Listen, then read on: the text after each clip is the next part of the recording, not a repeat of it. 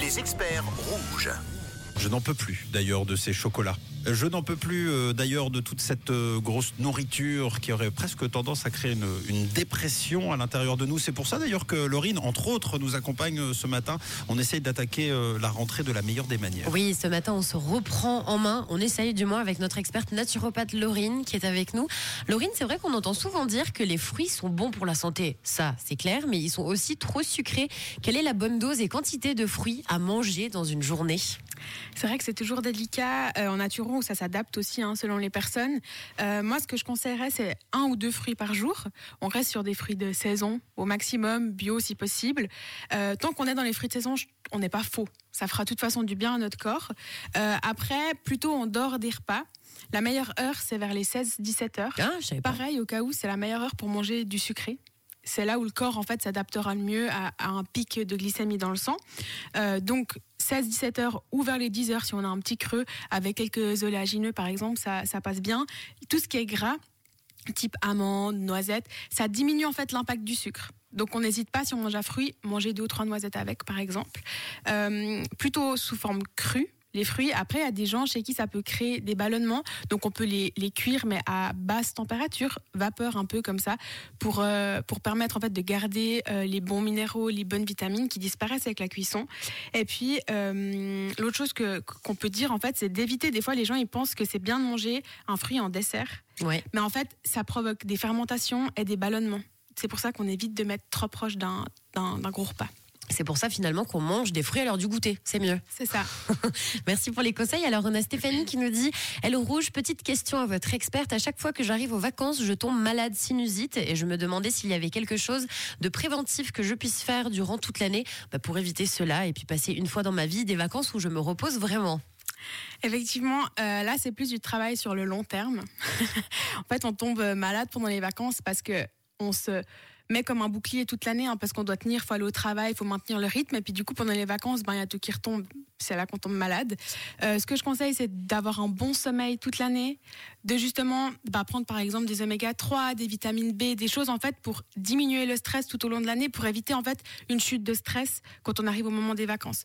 Ah, les probiotiques, pour moi, ça reste quelque chose de, de bien à faire qui va travailler autant sur l'immunité que sur le stress euh, sur le long terme. Est-ce qu'il y a des tisanes aussi peut-être qu'on peut faire euh, à la maison qui peuvent euh, aider? Bah, celle de thym, par exemple. je sais que tu l'aimes bien. Euh, la tisane de thym, euh, c'est, je dirais que c'est un, un classique qui aide bien à maintenir une bonne immunité. Oui, c'est vrai, la tisane de thym qu'on vous donne très souvent en conseil dans les astuces. On a aussi Amandine qui a une petite question pour toi. Oui, Amandine qui s'intéresse à la naturopathie et qui se demande du coup quelle technique vous utilisez euh, quand euh, justement quelqu'un fait appel à vous?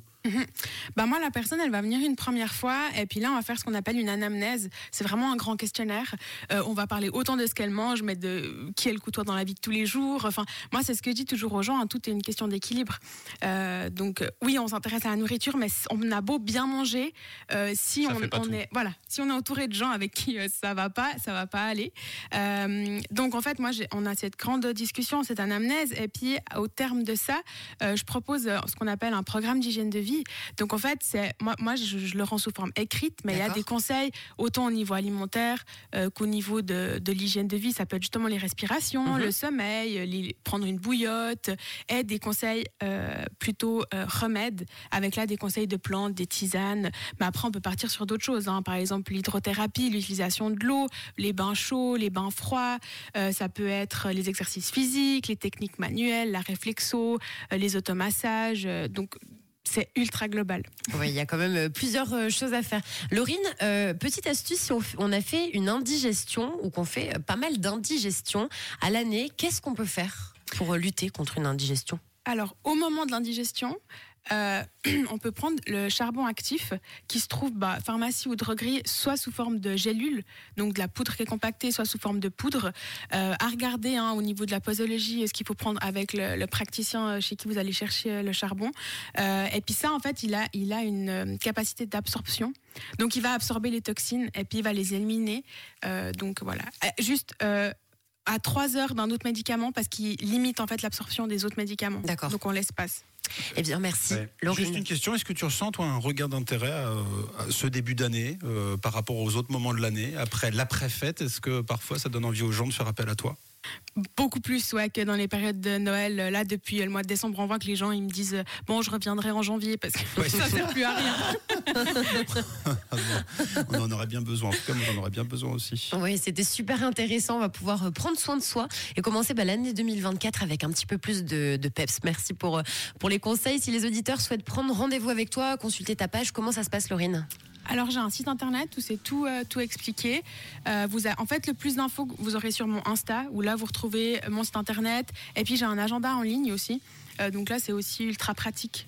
Comme ça, on choisit son créneau. Tu nous redonnes ton compte Insta? Oui, c'est laurinemalherbe.naturo. Voilà, tout simplement. Un grand merci d'avoir été l'experte du 6-9 de Rouge pour ce début d'année.